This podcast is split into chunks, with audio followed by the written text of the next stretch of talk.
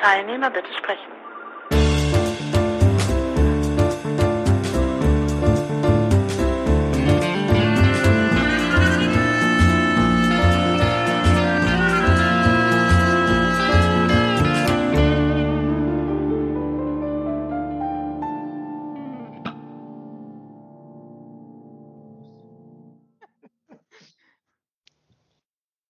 Ja, hallo Paul. Hi Frank, grüß dich. Wir äh, sprechen heute, ich hatte ja angesprochen, du hast im, im Sommer eine ähm, Reportage aus äh, Serbien äh, über, zu, also zurückgeführt heißt die, und da sind wir ja schon mitten im Thema, ähm, die geht über ähm, ja, Flüchtlingslager oder, ja, nee, nicht eigentlich Flüchtlingslager, aber es geht über, um zurückgeschobene, abgeschobene, äh, aus Deutschland abgeschobene Menschen. Und äh, und die Reportage ist relativ, also der Einstieg ist relativ simpel. Äh, ihr habt euch einfach gedacht, der David und du, ähm, wir gucken jetzt da unten mal nach in Serbien, wie das eigentlich sich verhält. Und ihr seid dahin gefahren. Crowd äh, äh so äh, Funding-mäßig habt ihr euch das finanzieren lassen, mehr oder weniger. Ähm, und ihr seid da runtergefahren. Äh, ich habe mir das heute nochmal angeguckt, äh, nachdem ich es im Sommer schon mal angeguckt habe. Und ähm, was mir aufgefallen ist, also ähm, das ist auf der einen Seite, ich meine, die, die, die Schicksale von diesen, von diesen Menschen dort und das andere, ähm, das ist ja quasi also nicht bloß vor unserer Haustür, sondern eigentlich schon auf der Schwelle da alles äh, stattfindet. Ne? Also diese äh, also ernsthaft verzweifelten Menschen ähm, und dann eben richtig das äh, komplette Programm mit Mauer und so weiter und allem drum und dran. Was mich daran mal interessiert, ähm, wie seid ihr denn dort runter eigentlich? Also man ist ja auf dem Weg da, da runter und dann findet ja so eine Art, äh, also diesem Zwischenraum ist so eine Art, so nach dem Motto, ich komme jetzt aus, einem Euro, aus meinem europäischen, äh, aus meiner Euro, europäischen Umgebung und komme dort runter. Wie habt ihr euch da eigentlich da, darauf vorbereitet? Also das würde mich mal interessieren, also so rein gedanklich. Du meinst jetzt einfach nach Serbien zu kommen an sich? Oder? Ja, genau. Also das auch, auch so nach dem Motto, was erwartet euch dort unten? Also ähm, äh, genau, also das. Also ich fand jetzt persönlich erst bei den Kulturschock jetzt nicht sonderlich ähm, bemerkt, also jetzt nicht sonderlich erwähnenswert. Eigentlich ist äh, klar, es ist ein anderes Land, da gelten andere Regeln, man spricht eine andere Sprache, aber ich war dann zum Beispiel sehr überrascht, wie viele dann noch Deutsch können, also oder oder, oder auch mindestens sehr gutes mhm. Englisch. Ich hatte eigentlich eher ähm, theoretisch noch mehr Vorbereitung bedarf äh, bei den Besuch äh, von den Lagern jeweils oder vielleicht auch mal so eine, so eine gewisse äh, Form von seelischer Vorbereitung äh, solchen, also einfach den Menschen gegenüber zu sitzen, die noch bis vor wenigen Monaten in Deutschland waren und sich weiterhin auch als Deutsche definieren und auch so fühlen und ähm, in ihrer Sprache, in ihrer Kultur sich in Deutschland beheimatet sehen und aber anhand dieser aktuellen Rechtsprechungen aus dem Land äh, gejagt werden können, wenn es denn den Anlass dazu gibt. Und äh, bei denen gab es jeweils dann halt einen Anlass, also alles, was irgendwie strafrechtlich relevant ist, kann gegen dich verwendet werden, sollte es dazu kommen, dass du aus, aus dem Land gewiesen wirst. Und bei diesem Fall nun wirklich so perfide ist, dass das alles Fälle sind von Leuten, die es, äh, ja, ich würde sagen, also erstmal sowieso nicht wirklich leicht hatten, sowieso im Leben und dazu nun wirklich ähm, durch diese durch diese Rechtsprechung wiederum in Serbien aber dort staatenlos werden. Das heißt, sie kommen halt an und haben dann noch nicht mal dort irgendeine Möglichkeit, sich was aufzubauen, also geschweige denn wirkliches Leben zu beginnen.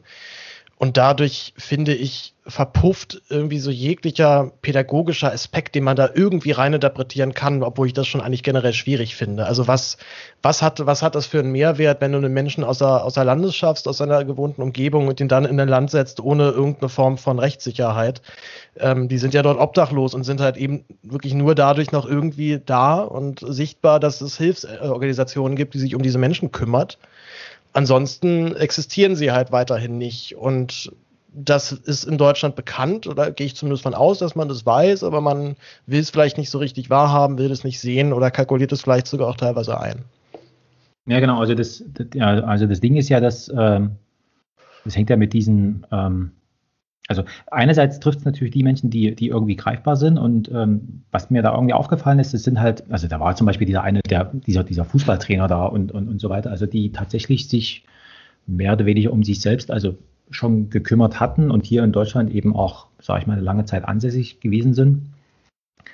Ähm, und die halt tatsächlich, also sie, sie sind greifbar gewesen. Also äh, in dem Sinne eigentlich so, wie man es sich eigentlich wünscht. Sie machen ihr Ding dort, ne? also, äh, also kümmern sich halt auch in, in ihrer Gemeinschaft, also Stichwort die mit diesem, äh, also was man immer so sagt, ne? Ehrenamt und so weiter, was, was, äh, was eben vorbildlich ist und so weiter. Und auf der anderen Seite werden sie dadurch auch sichtbar und greifbar.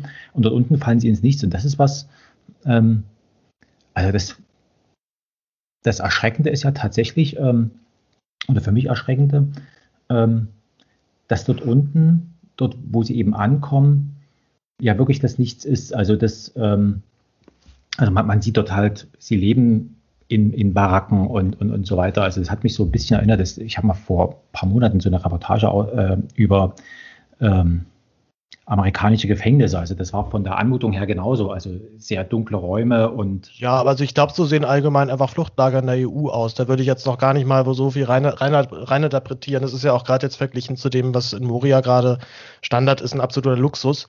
Ähm, und also wir haben ja zwei Gruppen in, unseren, in mhm. unserem Film porträtiert. Ne? Einmal halt so im ersten Teil äh, die, die, die, die Sorte Geflüchteter, so, so, naja, das, das, nee, das, also Sorte ist mir wirklich kein schönes Wort, aber die Art Geflüchteter, die jetzt, sag mal, diesen klassischen Weg weiterhin gehen, also über die, ähm, übers Mittelmeer kommen, dann im Balkan landen und irgendwie halt dann in den, in den EU-Raum vordringen möchten. Ähm, allerdings äh, ist EU ja wiederum nicht mehr EU-Gebiet, das heißt, sie sind genau ein, äh, eine Grenze, äh, bevor sie endlich in der EU sind und ich weiterhin das Gefühl habe, dass das ähm, das Thema weder gelöst ist noch irgendwie eine Antwort für die Zukunft da ist, denn die Lager sind weiterhin voll.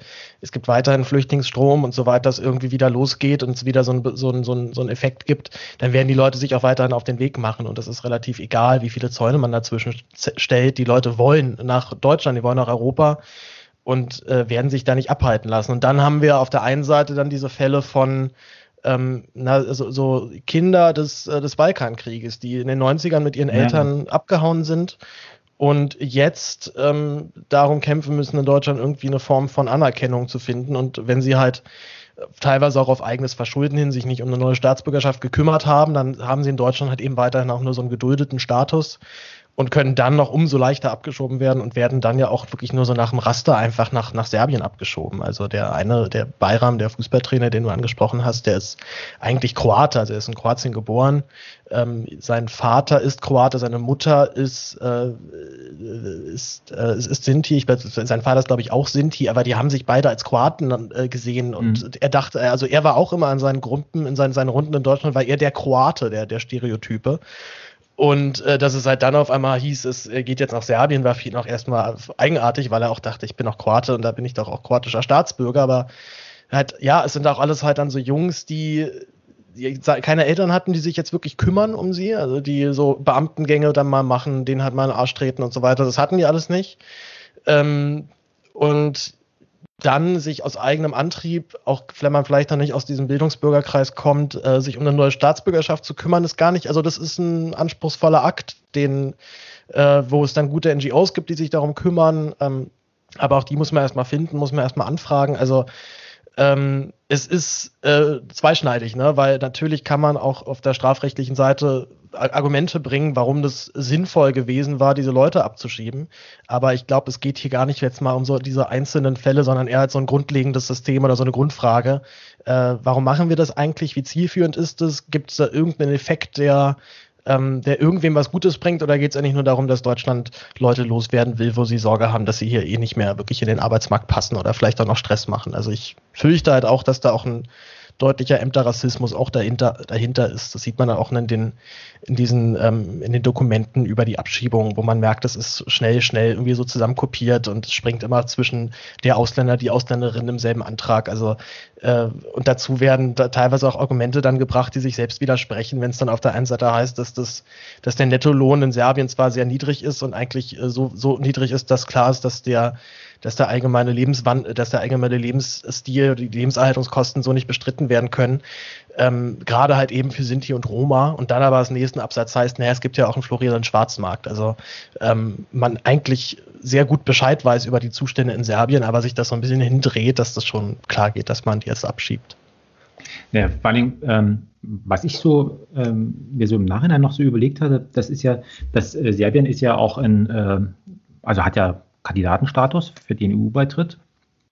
Das heißt, ja, sieht, sieht auch gut aus. Ja, genau. Also das heißt, über kurz oder lang äh, kommen die ja sowieso, also äh, durch die Freizügigkeit äh, dann wieder hierher. Also das ist eigentlich wie so eine Art, äh, ähm, eigentlich ist es eigentlich eine sinnlose Operation. Also ja und nein. Also ja, das stimmt. Soweit Serbien in der EU ist, wird es vermutlich für die sehr viel einfacher zu reisen. Allerdings, ähm, zumindest bei zwei von den Jungs, mit denen wir gequatscht haben, weiß ich, dass die auch eine Einreisesperre haben, weil sie eben illegal versucht haben, wieder zurückzukehren. Und dann wird deine ein, also ich glaube, ne, direkt mit der Abschiebung hast du sowieso erstmal eine Sperre von, ich glaube, anderthalb bis zwei Jahren, mhm. äh, wo du gar nicht einreisen kannst. Äh, beziehungsweise es fällt bei denen ja eh flach, weil die haben ja noch nicht mal irgendeinen Pass oder irgendeine Form von, von Ausweisdokumenten. Also der, bei der Abschiebung kriegen die so einen Einwegpass, wirklich so ein DIN A4-Blatt. Und damit äh, passieren sie die Grenze und das war's dann. Also da steigen sie steigen halt dann in Serbien aus und kommen in irgendwelche Sammelunterkünfte und kriegen halt dann gesagt, ja, trag dich immer in die Liste ein, es dauert jetzt ein bisschen. Und dann dauert das halt Monate, Jahre. Und irgendwann sagen die sich halt auch, okay, äh, leck mich am Arsch, was soll ich hier? Ich gehe jetzt irgendwie raus, ich muss jetzt hier irgendwie was machen, ich muss ja irgendwie für, für mich sorgen. Ansonsten passiert ja eh nichts. Ähm, und ich könnte mir vorstellen, dass diese Einreisesperre auch bestehen bleibt, selbst wenn Serbien in die EU kommen würde. Und auch das sind ja alles Sachen, die werden sicherlich in, im Rahmen der nächsten Jahre irgendwann kommen, vielleicht auch innerhalb der nächsten zwei Jahre. Aber auch das ist ja für jemanden, der eigentlich nur nach Hause will oder aber doch mindestens jetzt mal irgendwie eine Form von von Status und von Anerkennung, ähm, dass er sich, dass er überhaupt hier im gesellschaftlichen Leben dort teilnehmen kann. Naja, naja, wir hatten, also wir waren ja diese, dieses Jahr war, waren wir äh, in Österreich in Urlaub gewesen, ähm, im, im, im, im Frühjahr eigentlich, also an der Grenze zum Winter noch. Und da hatten wir auch für, für eins von den Kindern hatten wir dummerweise den, den Pass vergessen.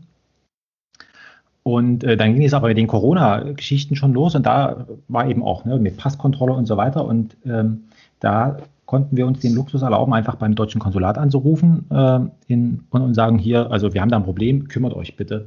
Und bei diesen Menschen ist es ja tatsächlich so, die können ja nirgendwo anrufen. Also sie sind ja äh, also in dem Sinne nicht bekannt und wie ich das auch so beobachtet habe, ist es ja, sie leben ja auf der einen Seite, sage ich mal, hier werden sie als Ausländer angesehen und dort, wo sie sind, ähm, stehen sie ja vor der Frage, also sind sie erstens mal auch Ausländer. Aliens, die sind wirklich Aliens also dort. Die, die, die, die kommen dort, also die, es interessiert auch niemand, also genau, es, es kann niemanden in, äh, in, interessieren. Und das andere Ding ist ja tatsächlich, also ähm, man steht ja vor der Frage, also am Ort des Geschehens, wo ich bin, äh, lohnt es sich dort eine Existenz aufzubauen? Also ne, wie langfristig ist es dort? Und dann B, welche? Ne? Also und wenn du jetzt sagst, also ohne, ohne Dokumente, das ist ja richtig, also dann, dann bleibt ja im Prinzip nur noch die Kriminalität. Also was anderes geht ja gar nicht. Ja, das ist auch tatsächlich für diese Hilfsorgas echt ein Abwägen jedes Mal, weil sie ja auch dann dort mit Staatenlosen kooperieren und es tatsächlich auch Regelungen gibt, dass du äh, Staatenlosen keine Wohnung zur Verfügung stellen kannst. Das heißt, die müssen das dann immer irgendwelche, über irgendwelche Privatpersonen machen, die die dann wiederum äh, das Risiko dann auf sich nehmen und sagen, ich mache das jetzt hier einfach. Äh, sie dürfen denen auch nicht einfach so Geld geben. Also das funktioniert auch nicht. Die sind äh, erstmal richtig am Arsch und ich weiß zumindest so, dass das dann auch teilweise immer so ein bisschen unter der Hand mal geregelt wird, ähm, dass die Leute halt sich, also ja, das, also es geht ja jetzt ja nicht darum, dass die, ähm, dass die sich irgendwelche Anschaffungen leisten können. Es geht jetzt wirklich nur so um Grundlagen. Also irgendwie mal so ein Hostel mhm. finden, dass die halt mal so ein paar Wochen dort pennen können. Und dann irgendwie über viele Ecken findet man da mal was. Aber ähm, die haben auch echt eine Zeit lang immer wieder auf der Straße gepennt, ja. Aber wissen halt genau, was wenn, also die kriegen schon jedes Mal ein Herzkasper, wenn auch nur Polizei in der Nähe ist, weil die halt wissen, wenn ich jetzt kontrolliert mhm. werde, habe ich schnell ein Problem und dann musst du auf die Wache und dann dauert das ewig und dann sitzt du dort ein paar Tage fest und dann lassen sie dich halt irgendwann wieder gehen. Ähm, und selbst der Weg da raus ist nicht so, äh, nicht so einfach, denn wie gesagt, sie haben weiterhin keine Papiere, müssen das immer noch beantragen. Ich schätze mal auch schon, dass da irgendwo auch meine Akte dann aufgemacht wurde, aber das liegt halt dann auf dem, auf dem komischen Sinti-Roma-Stapel, den guckt sich eh keiner an im, im Amt und dann zieht sich das dann über Jahre hin würde wahrscheinlich sich nur dann wirklich ändern, wenn da einer so richtig sich dahinter klemmt und über Monate Stress macht. So, da könnte ich mir schon vorstellen, dass da irgendwas passiert. Es gibt ja auch für die eine Rechtsgrundlage dafür, dass die das jetzt bekommen.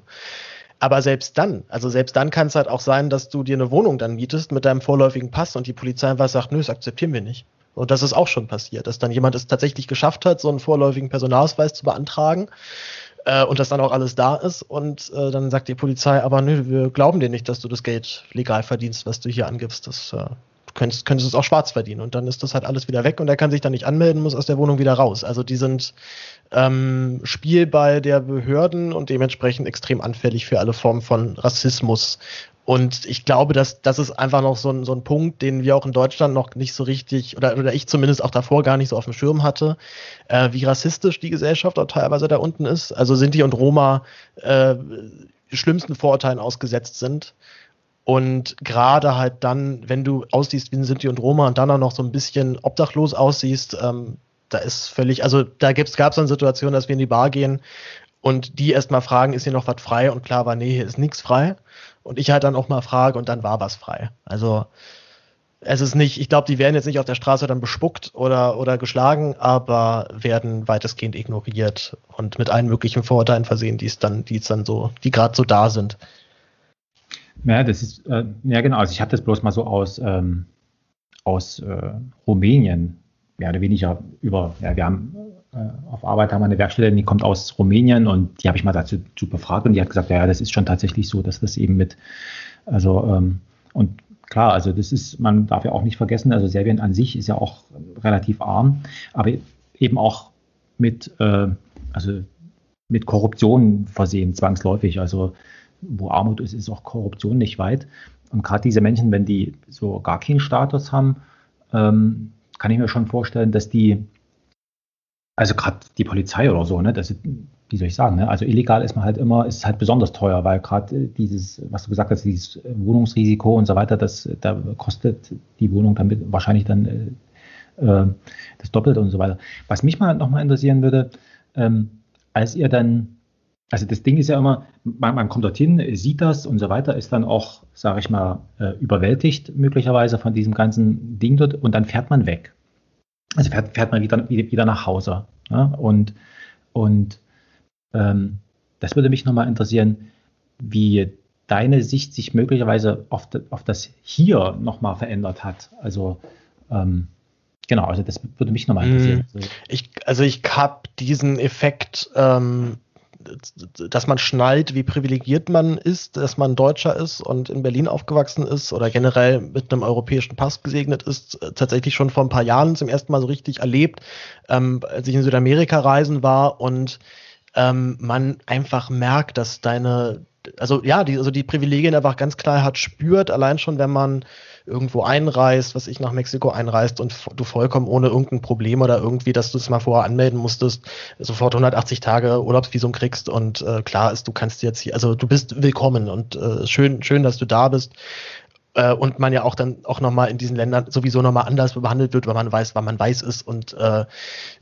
deswegen kannte ich das dann schon, dass man zurückkommt und nochmal so ein paar Privilegien zusätzlich äh, feststellt oder mehr zu schätzen weiß, die man dann in Deutschland hat. Allein schon, wenn ich mich in Kolumbien dort mit der Politik dann beschäftige und äh, merke, dass dort Leute dann zur Wahl stehen und dann auch tatsächlich gewählt werden, wo völlig klar ist, das würde in Deutschland dann zum Glück einfach doch nicht funktionieren oder hat hier hätte vielleicht hier mal funktioniert, aber sind dann irgendwie doch zwischen andere Zeiten und wir haben 70 Jahre Frieden und Wohlstand hinter uns. Das ist ja auch nochmal so ein Punkt. Aber nach diesem Serbien, nach dieser Serbien-Recherche war das dann nochmal in voller Härte auf jeden Fall zu bemerken, dass wir dann zum Ende dieser Reise noch am letzten Tag in so einem, ähm, in so einem Slum waren, also wirklich so ein, so ein, Out, so ein Outlaw-Bezirk in, in, in, von Belgrad. Ich glaube, das größte oder zweitgrößte Roma-Lager innerhalb mhm. Europas. Und ähm, dann äh, direkt im Anschluss dann zum Flughafen gefahren sind und dann unseren Pasta gezeigt haben, dann waren wir wieder weg. Und in diesen Roma-Vierteln hat halt jeder Deutsch gesprochen. Also, oder fast jeder. Die Kinder sprachen alle Deutsch, die Eltern sprachen alle ein bisschen Deutsch. Also, jeder hatte eine Zeit, eine gewisse Zeit seines Lebens in Deutschland verbracht und war jetzt in den letzten Jahren hier wieder außer Landes geschafft worden und nach, nach, Serbien übergesetzt. Und es war noch nicht mal das schlimmste Ghetto. Also, die richtig harten Ghettos, äh, meinte Jellinder dann unser, unser Guide, ähm, da dürfen wir auch nicht rein, beziehungsweise da müsste man halt dann vorher richtig anmelden. Und das ist klar, das würde erstmal ein paar Tage Vorbereitung bedürfen, dass man überhaupt mal rein darf. Und erst recht dann nicht mit der Kamera. Ja, also ähm, ich war vor, ich glaube, 21 Jahren oder sowas, war ich mal in der Ukraine gewesen. Also ähm, und da haben wir Medikamente und so weiter so hier mitgenommen und sind dort in, in so ein Waisenhaus äh, gegangen. Und ähm, da ging mir es ähnlich. Also, also dann dort zu sein, ähm, dann ist man natürlich, gut, die haben nicht Deutsch gesprochen, aber was, was mir sehr seltsam vorkam, also dann im, also erstens mal, ich hatte wahnsinnige Angst, dort entführt zu werden oder sowas. Also das war so das, das eine. Ne? Also, weil man klar, man hat uns total angesehen, dass wir aus, aus Westeuropa kommen. Und dann hat man sofort ein Preisschild dran. Und das, und das andere ist, äh, dass man, dass man mit dieser, mit dieser Gastfreundschaft dort sehr konfrontiert ist. Ähm, von, von, von diesen Menschen. Also die hatten dort nichts gehabt, ne, dann haben uns aber alles mit uns noch geteilt und so weiter.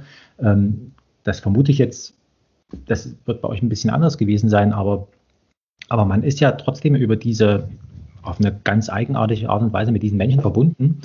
Und das ist, äh, ist mir heute noch komisch. Also wenn ich da an, also denke, wo, wo wir dort waren und wenn man die Ukraine da eben hört, ähm, und dass man da tatsächlich nochmal noch mal nochmal anders ähm, drauf denkt äh, oder, oder drüber nachdenkt. Was mich nochmal, ähm, das ist ja so, so ein bisschen inhaltlich, was mich nochmal auf einer anderen Seite interessiert, ist ja vom, vom Ablauf her. Also ich meine, klar, man kann sich heute, wir zwei können uns jetzt hier hinsetzen und sagen, können sagen, pass mal auf, wir machen eine Reportage über irgendwas und dann, ähm, wie funktioniert das? Also ähm, das kann ich dir auch nicht sagen, wie das funktioniert.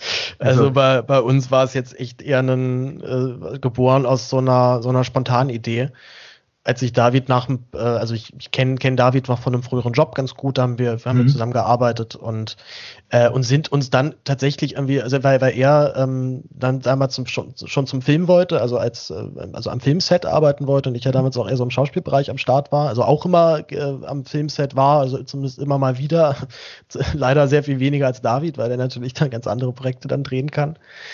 Und dann hatten wir uns irgendwann zufällig im Café wieder getroffen und während wo er mit Freunden gefrühstückt hat und da war irgendwie so, nee, lass doch mal irgendwie Film machen und so. Und er hat gerade Zeit und ich hatte auch gerade so ein bisschen Zeit und irgendwie hatte irgendwie gerade so ganz frisch diesen, diesen Tagesspiegeljob da gemacht und war so richtig so geil, lass einfach mal machen. So, ich hatte mhm. noch mit, davor noch mit, ähm, mit einem Team von, von Reporter vom, vom WDR was, was drehen wollen, was sich immer ewig gezögert hat, also ich schon so richtig, richtig geil drauf war, einfach einen Film zu drehen und mir das dann einfach mehr oder weniger selbst organisieren wollte. Und äh, dann war es aber eigentlich wirklich eher größtenteils so, okay, wir sind jetzt, wir haben jetzt irgendwie Serbien in der Recherche gefunden, das klang ganz spannend, lass da mal hin. Und äh, weitestgehend ist es dann auch dabei geblieben. Also als wir dann da waren, hatten wir nicht auch erstmal so richtig geschnallt, also was wir hier filmen können, was jetzt hier potenziell als Story zur Verfügung steht. Das hat mir tatsächlich auch trotz, ich glaube, insgesamt zwei Stunden telefonieren mit Jelena nicht so richtig kapiert, was sie uns da eigentlich mhm. jetzt gerade von, also von was für Fällen sie da berichtet.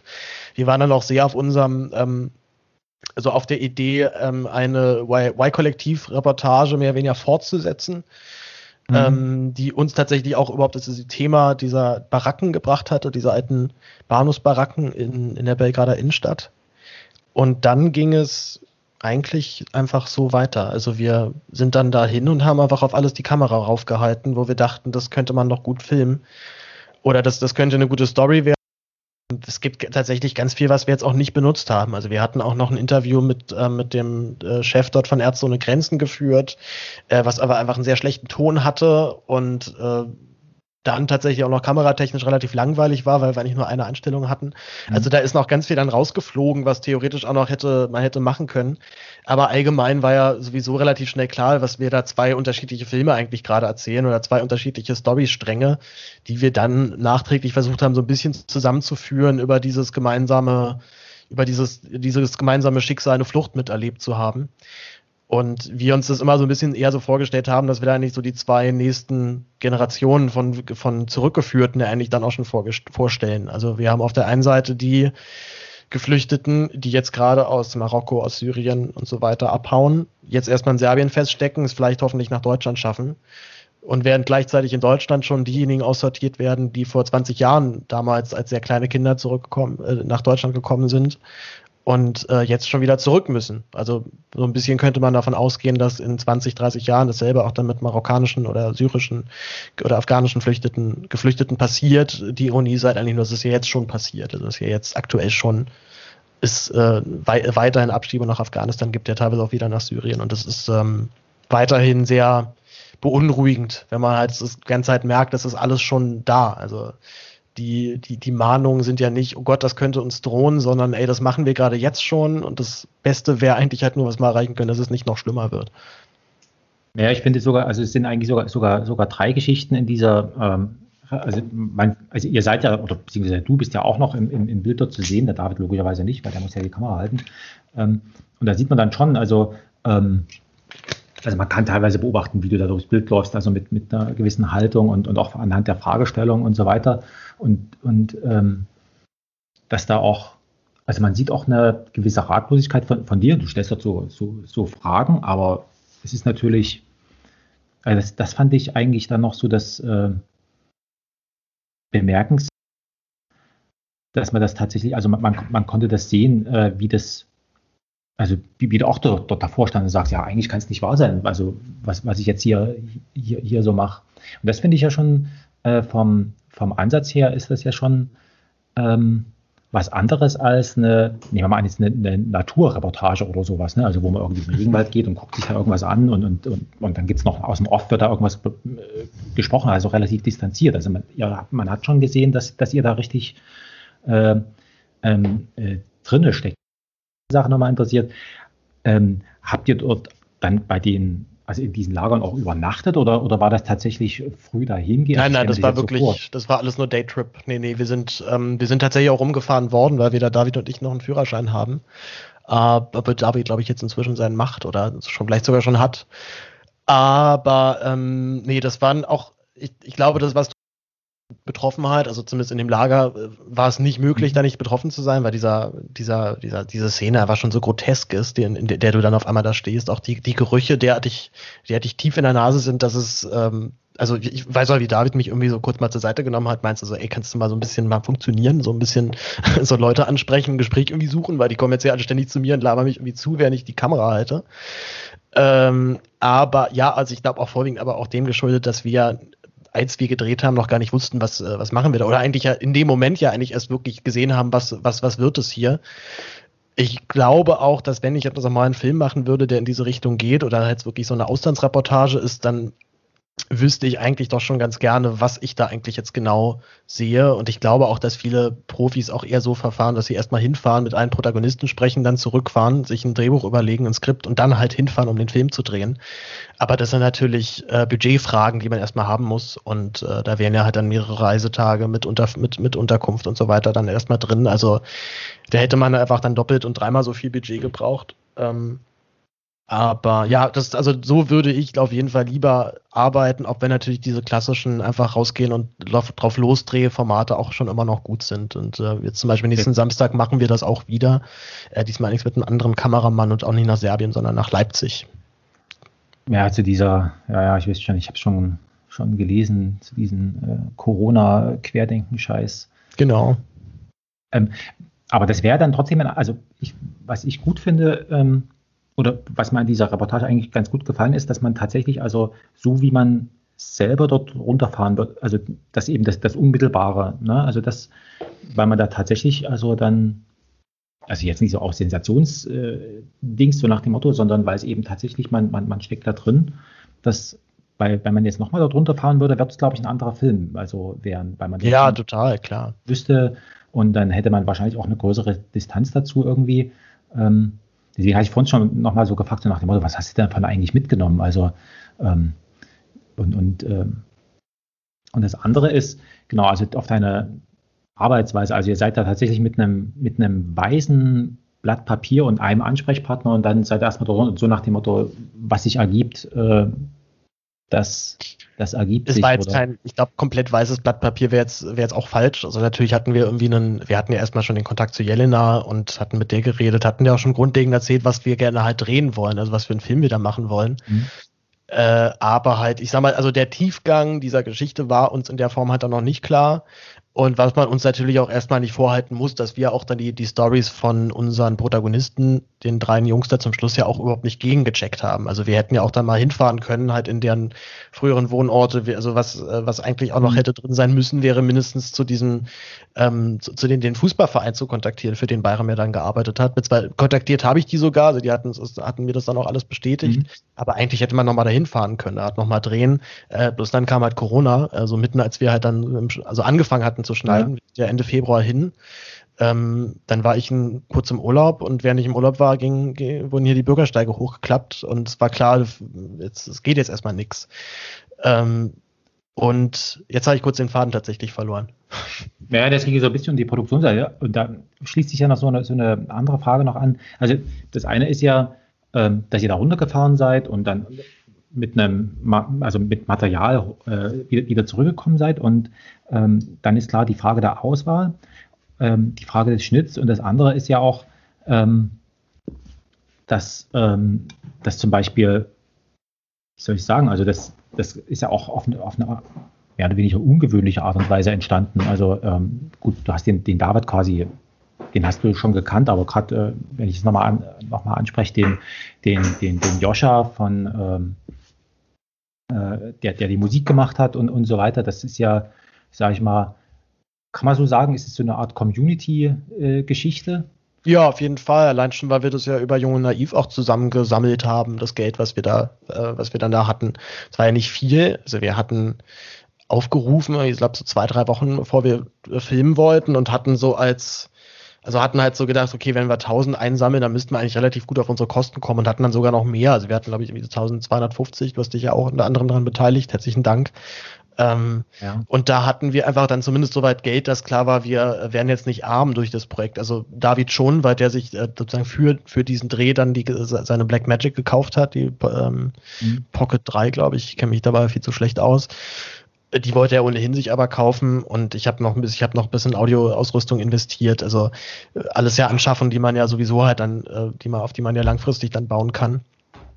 Und dann, ähm, ja, dann ging es halt, äh, dann ging es halt irgendwie los und wir sind zumindest halt ähm, hatten zumindest halt Verpflegung und Unterkunft da drin. Ich glaube, wir hatten dann sogar noch so ein Fuffi übrig, so als wir wieder in Berlin waren. Also es war jetzt wirklich genau glatt aufgegangen und wir können jetzt auch nicht behaupten, dass wir jetzt da äh, extrem, extrem knauserig waren, aber Serbien ist dann auch einfach sehr günstig. Dementsprechend haben wir dafür ein, ein Witzgate dort ein gutes, ein gutes Airbnb gehabt und konnten irgendwie immer lecker essen gehen und äh, haben uns mit, mit, äh, mit, mit landestypischer Börek im Magen vollgestopft. Es war ein Fest auf jeden Fall. Was mich nochmal interessiert, ähm, ist jetzt zwar, also ich mache mit dem Joscha, wir machen ja so ein, so ein Hörspiel und wir haben einfach mal so angefangen und dann jetzt merken wir, also was da eigentlich so alles da damit dahinter steht. Und du hast ja auch gesagt, also so richtig habt ihr eigentlich nie so richtig gewusst, worauf ich da einlasst.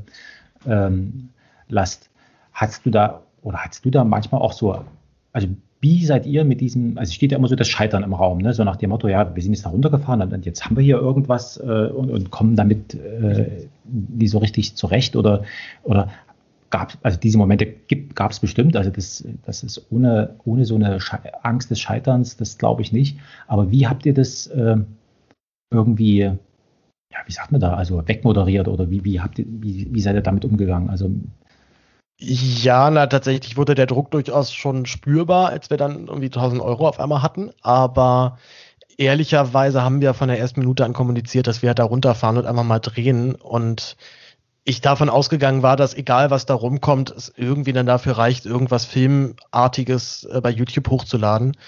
Ähm, und dann halt zu sagen, guck mal, das ist rausgekommen. Aber da hatte ich tatsächlich weniger Probleme jetzt mit diesem Gefühl, dahin zu fahren und dann wird's halt nichts. Ja, dann wird's halt nichts. Mein Gott, dann drehst du halt das nächste Mal anders. Also dann ähm, irgendwas, irgendwas kommt dann doch immer dabei raus und selbst wenn es halt totaler Murks ist, ja, dann veröffentlichst du es halt wirklich nicht und ähm, ziehst halt deine Lehren fürs erste Mal und dann haben halt ein paar Leute irgendwie Pech gehabt, aber also damit wäre ich, glaube ich, noch zurechtgekommen. Ich ähm, bin tatsächlich nie wirklich zu, rundum damit irgendwas zufrieden. Also das ist sehr selten, dass ich mal was, was, was äh, erschaffe und dann sage, das ist jetzt perfekt, so wie das ist und so muss das jetzt raus. Äh, meistens veröffentliche ich dann einfach deshalb ab einem gewissen Punkt, wo ich sage, so es wird, glaube ich, es ist jetzt schon so, eigentlich so okay und ich, ich muss mich einfach mal entspannen. Ich bin auch jetzt weiterhin mit, mit Stellen in dem Film überhaupt nicht zufrieden, äh, aber das, das ist halt, glaube ich, erstmal sowieso immer ein bisschen, gerade äh, bei einem Film, was einen derartigen, also ein, so, soweit du in diesem Schnittprogramm sitzt, checkst du ja zum ersten Mal, was für Möglichkeiten du jetzt hier hast, also was, was du jetzt hier alles mhm. machen könntest. Man hätte ja auch einen komplett anderen Film aus diesem Material erzählen können. Äh, ich glaube, also was die, die große Erkenntnis auf jeden Fall war, dass Schneiden wirklich schwer ist, also wirklich ein Handwerk ist, was man gut können muss, wo man viel falsch machen kann, ähm, wo man einfach vieles nicht so sehen kann, wie es andere sehen würden. Ähm, und äh, das hat tatsächlich auch äh, David dann irgendwann festgestellt, dass er, er, er also als Kameramann ist er top, aber ein, also, also einen Film zu schneiden ist nochmal ein anderer, anderer Anspruch und eine andere Form von, von, von Managementqualität, die man auch dann einfach braucht, weil man Übersicht haben muss, erstmal über tonnenweise Material. Und ich glaube auch manchmal einfach dann Sachen gar nicht sieht, die ein Externer sofort sehen würde. Also ein Schnitt, den man irgendwo machen kann, Material, was man miteinander verbinden kann, was uns dann vollkommen, also überhaupt nicht naheliegend, für uns dann überhaupt nicht naheliegend ist, für jemanden Außenstehenden dann schon. Ähm, das, das ist, glaube ich, so die eine Erkenntnis, dass ich, wenn, wenn ich jetzt nochmal einen Film mache, das dann von wem anders, also einfach jemand anders das schneidet. Einfach gar nicht, weil, weil das David jetzt nicht gut gemacht hat, David hat das großartig gemacht. Ähm, aber ein professioneller Cutter da einfach nochmal mehr rausholt aus, äh, aus Material plus äh, das tatsächlich auch einfach zu zweit sowas zu schneiden, äh, ein furchtbarer Akt ist, weil man sich ständig, weil man sich permanent irgendwie wegen irgendwas zofft. Also David macht gerade das und ich, nee, mach doch mal so. Und dann ist David aber gerade in seinem, in seinem Tunnelblick und äh, ist nicht ansprechbar. Also da, da kann man sich sehr gut, kann man sich richtig gut nicht mehr mögen nach einer gewissen ich Zeit. Das, ich habe das tatsächlich zu zweit geschnitten, also das hätte ich mir gar nicht zugetraut. Also ja, so ein bisschen, ja. Also es, es, wir haben uns das auch nicht zugetraut und es war halt dann einfach irgendwann fertig. Und es war halt, es ist halt, war halt so super fies, weil David halt auch super beschäftigt ist und wenn der halt dann eben halt nicht dreht, dann halt irgendwie auch gerne mal irgendwie Freizeit hat oder ähm, mit, mhm. mit, seinen, mit, seiner, mit seiner Familie oder mit seinen, mit seinen Freunden äh, Sachen macht oder auch mit mir einfach mal Privatsachen macht. Ähm, und es auch äh, für uns beide, glaube ich, auch sehr erleichternd war, dass wir uns dann einfach irgendwann wieder so getroffen haben und nicht, weil wir uns irgendwie, weil wir in einem Schnittraum saßen. Also das war, wir waren auch echt ein ziemlicher Akt, dieses Ding dann fertig zu kriegen. Aber äh, er war dann irgendwann fertig und ich war dann soweit doch damit happy. Ähm, oder oder zu, zumindest ist er auch ja wohl so gut geworden, dass dann Thilo und Tyler gesagt haben, nee, den veröffentlichen wir gerne auf unserem Kanal, weil der gut ist. Und äh, das Thema auch nichts. Habt ihr da vorher auch Reportagen euch angeguckt, nach dem Motto, in diesem Stil wollen wir das haben? Oder ist das tatsächlich, äh, oder, habt ihr, oder habt ihr solche Sachen, ich will nicht sagen ignoriert, weil man hat ja in seinem Leben schon äh, Reportagen geguckt, aber ja, also eigentlich eher so Sachen, die wir auf gar keinen Fall machen wollten. Das wussten wir relativ gut. Also wir wollten, oder ich wollte tatsächlich am Anfang das eher so ein bisschen Y-kollektiviger halten, also mit vierte Wand durchbrechen, direkt in die Kamera quatschen, hallo, wir sind der und der, wir gehen jetzt dahin. Das ist, glaube ich, auch zum Film machen nicht schlecht, weil man sehr gut schon seine eigene Struktur vor, vorgibt. Ähm, ich finde es allerdings filmisch meistens immer so ein bisschen billig. Und ich finde es vor allem in manchen Szenen auch einfach sehr störend, wenn jetzt hier klar ist, es geht jetzt hier um den einzelnen Eindruck dieses Menschen. Es gab in dieser ähm, Y-Kollektiv-Doku über die Zustände in Belgrad 2015, 2016 halt so einen Moment, wo dann die Protagonistin, also die Reporterin, selber bei der Essensausgabe hilft und danach halt nochmal ganz lange erzählt, wie, wie, wie das sie, sie bedrückt und wie, wie schlimm das für sie ist. Und äh, auch wenn ich der das zuspreche und glaube, ne, aber ich, also mich stört sowas total in solchen Dokumentationen, wenn die eigene, äh, wenn der Reporter da zu tief eingreift oder zu tief in äh, sich und seine Person und seine Befindlichkeit in diese, diese Situation da einbaut. Ähm, das ist den nächsten Film, den ich mache, da gibt es auch sehr viel oder im besten Fall sogar gar kein Schnittbild mehr von mir, weil ich das eigentlich auch eher störend finde. Ich verstehe nicht, wenn man diese eine Geschichte in, einer, in einer Doku erzählen will, warum, warum man zwangsläufig da jemanden als Portal braucht, der das dann erlebt. Ähm, ich finde, manche Dokus machen es ganz spannend, dass man die zumindest immer so anschneidet. Ähm, also dass da schon jemand da ist, dass man weiß, das ist jetzt hier der und der, aber der nimmt eigentlich nicht wirklich teil und es geht hier nur um diese Leute. Das finde ich eigentlich einen ganz guten Stil. Und wenn man halt dann diesen Weg geht zu sagen, ich erzähle jetzt hier eine Geschichte, dann muss halt die Geschichte auch wirklich geil sein und dann muss halt vor allem auch derjenige, der dann da abliefert, auch wirklich das richtig gut machen. Und da habe ich persönlich einen ganz hohen Anspruch und würde es deswegen einfach nicht tun, weil ich dann das angucke, denke so, boah, ist das für, für ein langweiliger, äh, für ein langweiliger Scheiß. Das äh, geht so nicht. Nee, also ich fand, also ich fand das eigentlich genau richtig, wie, ihr das gemacht habt, weil ähm, du nicht da zu sehen warst, also du hast genau, du hast nicht in die Cover, also das finde ich auch nervtötend, also wenn dann so der, der Journalist äh, oder, oder der Reporter dann mehr oder weniger im, im Vordergrund steht. Ähm, aber ich fand es gut, äh, dass man dich gesehen hat. Es gibt auch einige Einstellungen, wo, äh, wo, wo, wo euer Gesprächspartner gesprochen hat ähm, und du aber im Bild bist, wo, wo man nochmal noch mal sehen konnte. Also, weil du ja, oder ich hatte so das Gefühl, dass du äh, als unser, oder in dem Fall dann eben, weil ich der, der Zuseher war, äh, mein Stellvertreter dort unten bist. Und äh, sozusagen, da konnte ich an dir nochmal noch mal gut sehen, also was da an sonstigen, also an sonstigen Eindrücken, die jetzt durch das, äh, die nicht so durch das Bild äh, so mit rüberkommt, kon konnte ich nochmal gut sehen. Also ähm, deswegen, also ich fand das so an sich äh, vollkommen, vollkommen in Ordnung und ich, ich habe eher so, ähm, ja gut, bei, bei dieser Art von äh, Reportage hat man sofort die Gefahr, in so eine Art Betroffenheitsgeschichte rein reinzurutschen. Das ist dann alles irgendwie, äh, ich meine, es ist so schon grauenvoll genug, aber dass man dann sozusagen das dann das Rad überdreht oder die Schraube überdreht und das dann, dass das dann wirklich schlecht wird. Ähm, und das andere ist tatsächlich, also wenn man dann, also das ist dann so wie, wie soll ich sagen, also wie, wie so Safari-artig vielleicht sogar wird. Ne? Also wenn, wenn, wenn das jetzt vollkommen äh, weg ist. Also ähm, ich finde, dann funktioniert das Format auch gut. Es gibt, ich glaube, ich weiß nicht, ob es von Steuerung F ist oder vom Y-Kollektiv. Es gibt eine, eine Reportage von denen, die wirklich äh, so grotesk ist, erstmal schon vom Thema. Es geht tatsächlich um einen Fall, den die recherchiert haben, von einem jungen Mann, der äh, ausgezogen ist, um durch Sonnenlichtenergie weiterzuleben. Also der der Meinung war, mhm. wenn er halt nur Sonnenlicht tankt, dann muss er nicht mehr essen. Und tatsächlich aufgrund dieses, ähm, dieses Wahns, muss man ja sagen, dann gestorben ist. Und da haben die diesen Fall nachrecherchiert und sind halt überall hingeflogen, wo der war und sind zu dem Camp gefahren. Und da hat das großartig funktioniert. Dieses, ähm, man guckt durch die Augen eines Reisenden, also eines Reporters, mhm. diese Geschichte an. Aber eben bei ganz vielen Geschichten denke ich mir halt, ich brauche es hier eigentlich jetzt nicht unbedingt. Das Thema ist jetzt nicht so komplex oder nicht so abwegig, dass ich das nicht einfach auch mal so begreifen kann, ohne dass halt da jemand dann da vor, vor mir steht und mich halt nochmal ganz behutsam diese Geschichte dann einführt. Äh, aber auch, ja, auch das sind natürlich einfach halt auch Geschmacksfragen. Ich glaube, dass wir halt da gerade so ein bisschen eine über, ähm, also dass wir das, also dass ich es vor allem aber gerade über habe, weil das so der gängige YouTube-Stil ist, was man halt so erwartet und ich manchmal bei vielen Leuten, die das dann letztendlich machen, gar nicht unbedingt das Gefühl habe, dass die das jetzt für einen guten Stil finden, sondern dass halt nur mal gerade gefragt ist und man das deswegen jetzt einfach so macht. Und ich glaube, dass oder hoffe immer noch, dass da sagen wir mal noch mal andere und vielleicht sogar viel schönere Formate und noch Filme entstehen können, wenn man sich da wieder so ein bisschen von löst oder dass zumindest halt so ein, vielleicht so, so einen halben Weg dazu geht.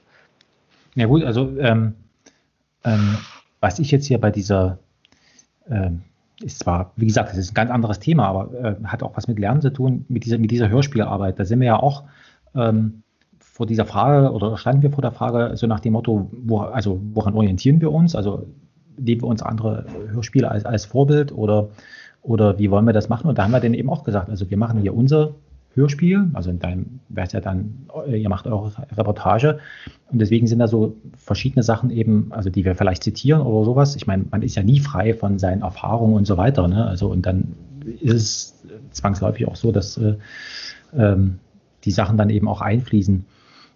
Und die andere Sache ist, ähm, was mich nochmal, ähm, also wie seid ihr denn auf dieses Format gekommen? Man hätte ja auch zum Beispiel sowas ähm, ähm, was weiß ich, äh, das nochmal einbetten können in, äh, in irgendwelche, äh, also was du schon gesagt hast, ne, dass man eben tatsächlich, also so Doku-Fiction-Sachen oder sowas, ne, aber ihr habt euch ja für, für dieses Format da, so wie ihr es gemacht habt, ent, entschlossen. Ist das einfach tatsächlich nur eine Budgetfrage gewesen oder, oder ist es einfach nur, äh, das trauen wir uns zu und so fühlen wir, dass es richtig ist?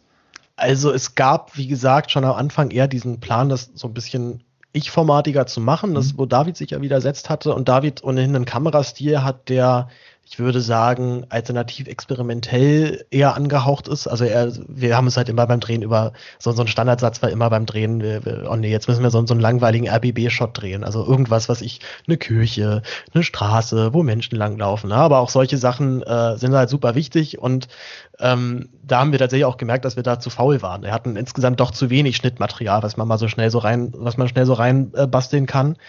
Ähm, aber ich, ich, ich weiß gar nicht. Es ist wirklich eher, also es war eher die Situation, dass wir dann zurückkamen, so einen Haufen Material hatten und ich mich dann irgendwann hingesetzt habe und überlegt habe, wie kann man das jetzt so zusammenbasteln, dass da irgendwie noch einigermaßen plausible Geschichte dann rauskommt. Ähm, und äh, ich glaube, wir hatten, wir hatten den einen Film von Jeremy Scale noch einmal geguckt, so ein bisschen so zum, zum Gefühl zu kriegen, wie man da so einen Mittelweg geht aus äh, Person steht im, im Fokus und erzählt eine Geschichte, ist jetzt aber auch nicht so omnipräsent. Äh, da ist es mir teilweise auch ein bisschen zu viel, wenn dann Jeremy Scale irgendwie theatralisch im Café sitzt und äh, seinen Kaffee trinkt und sich die Haare rauft und irgendwas nicht versteht. Also das, das ist mir, finde ich immer so ein bisschen, ein bisschen affig.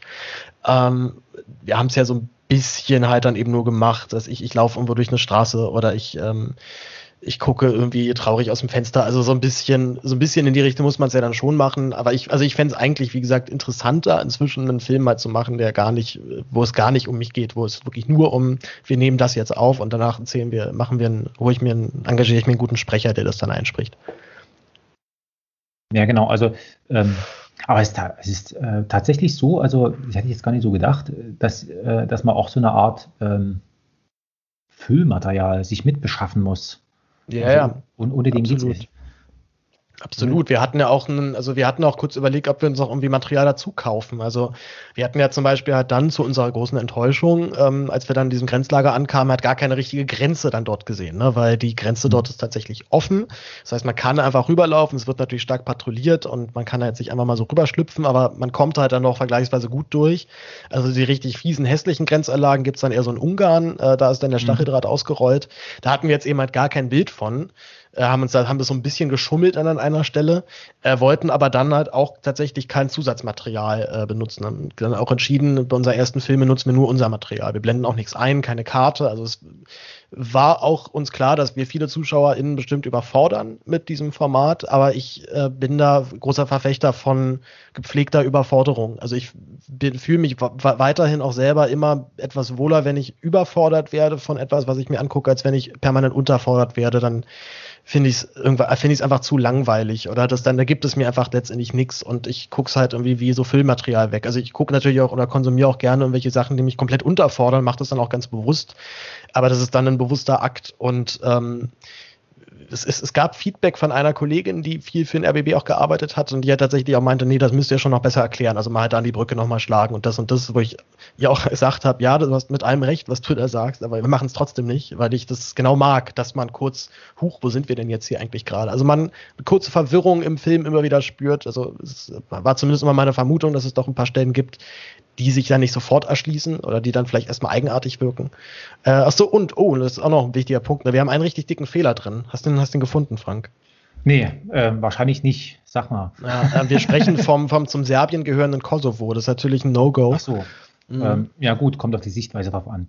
Mhm. Ähm, das ist, das ist genau dann der spannende Punkt, ne? Und dann, dann hast du halt eben sofort, ich habe dann auch nicht sonderlich klug reagiert in den Kommentaren, habe gesagt, ja, ja, ist ja irgendwie so halb, halb richtig und so. Und dann natürlich dann sofort sehr viele, sehr viele Nationalgefühle dann auf einmal gekränkt. Äh, auch nochmal große Entschuldigung an alle, die das zu, die hören, die das zuhören und sich bei der Stelle geärgert haben. Äh, der, also der Fehler kam tatsächlich so zustande, dass die ganzen Rückführungen tatsächlich weiterhin komplett über Serbien laufen. Also da gibt es zwar dann auch so einen, wahrscheinlich so einen Ordner für die ähm, für die Kosovo, äh, für die Kosovo sind die Roma, ähm, aber die werden dann auch gemeinsam über den Flughafen von, von Belgrad dann auch dann zurückgeführt und dann mit dem Bus weitergefahren. Äh, und bei vielen ist tatsächlich auch dieser Unterschied gar nicht, also die, die gerade da viele sich ja sowieso nicht wirklich jetzt irgendeinem Land oder einer Kultur dort, dort zugehörig fühlen oder irgendeiner Nation, ist es dann für die meisten auch im Endeffekt eh erstmal egal, weil viele auch dann erstmal in Serbien bleiben oder dort erstmal im Lager gehen. Ähm, also das, das, dadurch kam dieser Fehler zustande, weil ich, immer wenn ich mit Jelena gequatscht hatte, war für sie das halt immer Serbien, Kosovo noch zusammen und nicht, weil die jetzt eine Nationalistin ist, das, absolute Gegenteil, die ist ganz, ganz liberale linke Sau und äh, in großer Opposition dort zu Vucic und dem Regierungsapparat. Äh, aber ja, da haben wir natürlich echt Ärger gekriegt von, von einigen und das ist doof. Das ist, aber das ist halt dann irgendwie letztendlich auch so und das passiert halt vor allem halt auch mal schnell, wenn man einfach keinen hat, der nochmal gegencheckt. Äh, aber obwohl selbst das, also ich hatte den Film echt, echt ein paar Leuten geschickt, die den auch gesehen haben und geguckt haben und es ist dann keinem aufgefallen.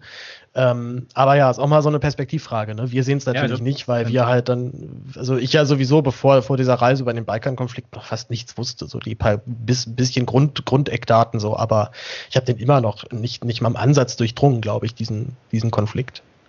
Also mir ist es tatsächlich aufgefallen, bloß dann habe ich mir gedacht, ah, alles klar, das ist jetzt hier die offizielle, sage ich mal, ähm, Sichtweise, wie halt, weil, weil ihr dort eben in Serbien seid, dass ihr dort sozusagen einfach nur darstellen wollt, wie das eben vor Ort gesehen wird. Deswegen ist mir das äh, in dem Sinne, also ich bin jetzt nicht so sehr drüber gestolpert. Was ich aber gemacht habe, ist, dass ich einzelne Orte, weil du gesagt hast, also ähm, ähm, Überforderung einzelne Orte, da habe ich tatsächlich nochmal noch mal angehalten und habe das äh, bei Google Maps nochmal nachgeguckt, wie ist denn das überhaupt? Also diese eine Firma, die dort äh, zu sehen ist und so weiter, also wo, also wie, wie muss man sich das dort, dort vorstellen? Ne? Also was gerade auch die Entfernungen, weil dort eben die Rede davon war, man muss irgendwie zwölf Tage lang äh, zu Fuß irgendwo, also, also genau, also diese, diese Entfernung schlicht und ergreifend mhm. einfach nochmal noch mal nachvollziehen. Und das ist ja was, ähm, wie soll ich sagen, also ähm, der, der Roger Wilmesen, der hat immer davon gesprochen, also Fernsehen ist so ein Unterforderungsmedium. Genau, genau von dem habe ich gerade geklaut, ja.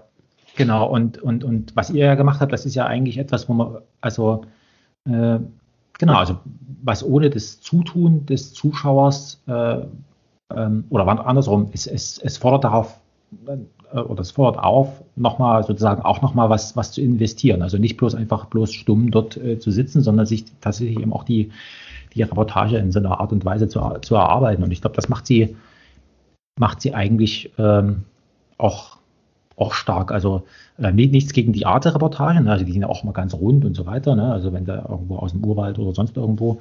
Ähm, aber das ist nochmal so ein, so, ein, äh, so, ein, so, ein, so ein anderes Ding. Also ähm, wie siehst du das eigentlich? Also hast du das Gefühl, dass diese Art von Reportage, also ähm, würde die zum Beispiel im, im Fernsehen funktionieren? Also ähm, habt ihr da mal dran gedacht, dran gedacht dass dort, dort äh, ich könnte es mir zum Beispiel vorstellen, bei Dreisat oder sowas oder äh, auf so einem Spartensender, äh, wo nicht viele Leute hingucken, wo es aber trotzdem interessant ist.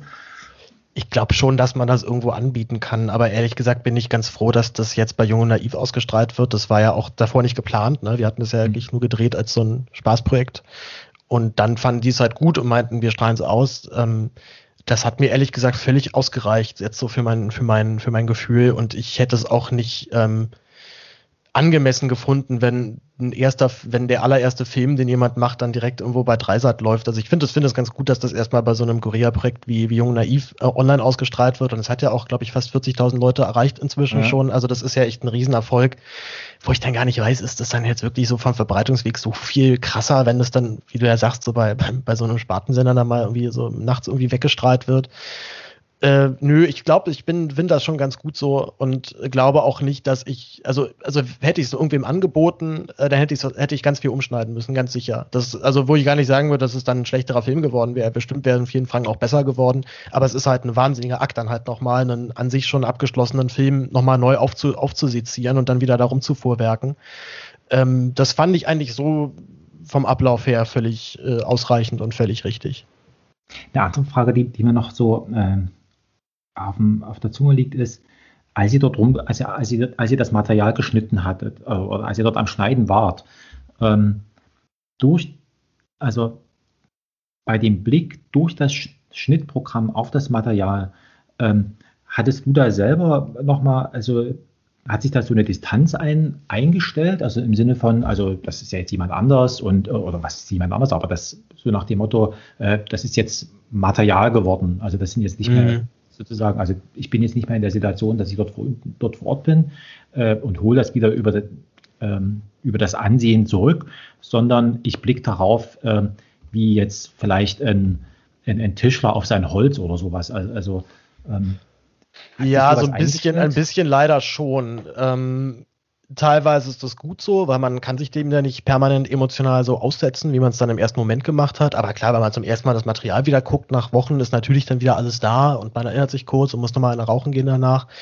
Ähm, also was mir aufgefallen ist, dass man so eine also ich, man fängt halt an, irgendwelche blöden Witze zu machen über, über die Leute dort, äh, also irgendwelche schwarz, schwarzhumorigen Scherze, die natürlich dann zu zweit äh, da in einem Rahmen dann geschehen, was schon okay ist, dass wir das dann beide jeweils dann einordnen und dann ja auch dann drüber lachen, aber man sich danach irgendwie auch so ein bisschen blöd fühlt und denkt so, ja, irgendwie ist das ja jetzt schon ein bisschen respektlos, dass ich jetzt hier irgendwie so einen Witz gemacht habe, während da gerade jemand auf dem Bildschirm leidet. Also ich war dann sehr froh, dass ich das Material nicht mehr angucken musste danach.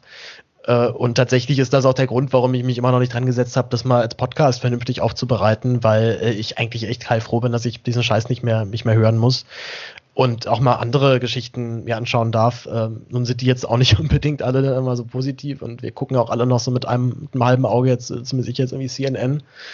Äh, also es ist ja auch einfach gerade eine sehr turbulente, chaotische Zeit, wo es ohnehin nicht so viel Lichtblicke gerade gibt. Äh, um, umso schöner war es halt dann aus diesem Schnittraum, aus diesem Schnittprozess endlich mal raus zu sein.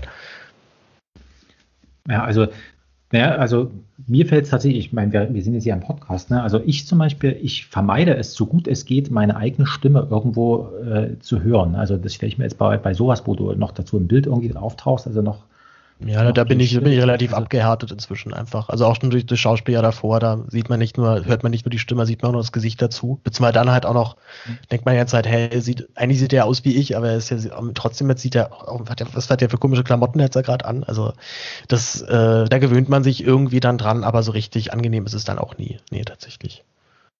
Also und, und wie gesagt, also diese, diese Distanz ist, glaube ich, also ganz, ganz wichtig. Also mir fällt es also tatsächlich immer schwer, wenn ich ja mein eigenes Zeug hier so mache, ne? also so Podcasts irgendwie oder was weiß ich, wenn ich dann mit dem Joscha irgendwo bin äh, und in so einer Besprechung oder sowas, wenn man da seine eigene Stimme hört, also das fällt mir echt tatsächlich schwer. Und ich, also ich meine, ich mache das jetzt hier irgendwie, keine Ahnung wie lang, ähm, sich dann nochmal selbst irgendwie, also das ist schon schwierig. Und das andere ist, ähm, ähm, dass man tatsächlich, also die Gefahr ja dann trotzdem ist, bei, gerade bei solchen Reportagen, dass man dann nochmal sozusagen in diese Situation dort vor Ort reingerät, die man eigentlich hinter sich lassen will, auf einer, also oder ver, verarbeiten oder, oder wie soll ich sagen, also ich will nicht sagen wegsperren, aber dass sie eben gut ist, ne? dass man sagt, okay, ich habe jetzt diesen Film drin, ich habe diese Leute gesehen und jetzt ist es äh, meine, meine Aufgabe, es ist eine abgeschlossene Geschichte jetzt. Ne? Also für mich auf jeden Fall. Ich glaube, also ich sehe mich jetzt nicht nochmal in den nächsten Monaten nach Serbien fahren und da,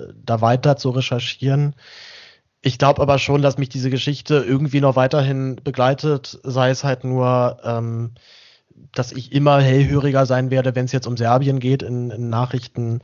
Ich generell jetzt auch viel mehr über dieses Land weiß, auch politisch darüber weiß. Also ich glaube, allgemein ist der Balkan nicht so wirklich ein sexy Thema leider in der deutschen Medienlandschaft. Und das, das kotzt mich auch teilweise sehr an, weil wir anhand dieses Balkan-Konflikts einen sehr guten Gradmesser, glaube ich, gerade sehen für, Euro, für Europa allgemein. Als, also wie ist der Stand der Demokratie gerade in Europa? Was sind hier gerade so für Probleme ongoing? Und ähm, was vor allem sind es jetzt für, für Machttreiber, die sich jetzt auf einmal auch dann damit brüsten, dass sie total pro-europäisch sind?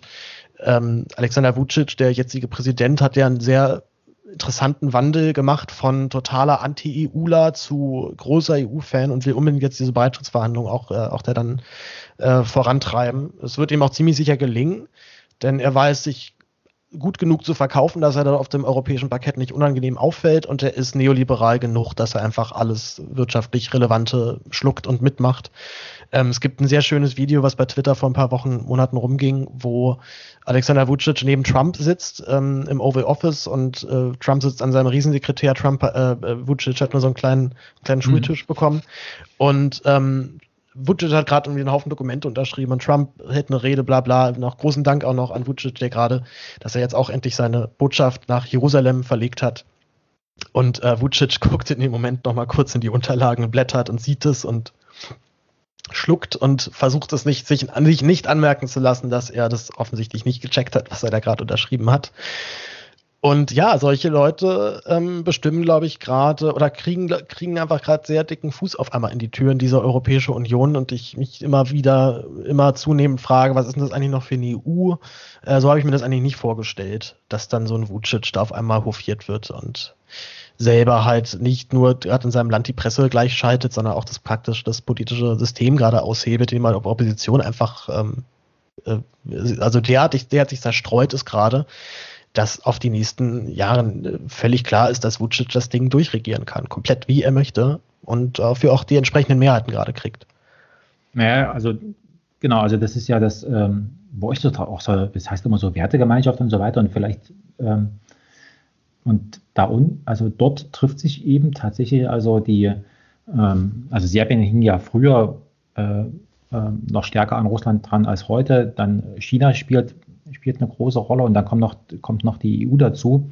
Und, äh, ähm, und in, diesen, in dieser Gemengelage, klar, dann äh, ist, äh, ist für, für äh, ja, Wendehälse, wie auch immer, also für, für solche Leute dann, die kriegen dann äh, Oberwasser. Also das ist schon, was mich nochmal noch mal interessiert, ähm, macht ihr eigentlich jetzt noch weitere Reportagen oder, oder habt ihr gesagt, okay, jetzt wissen wir, wie es geht und äh, zack, bumm aus, äh, äh, das war's jetzt?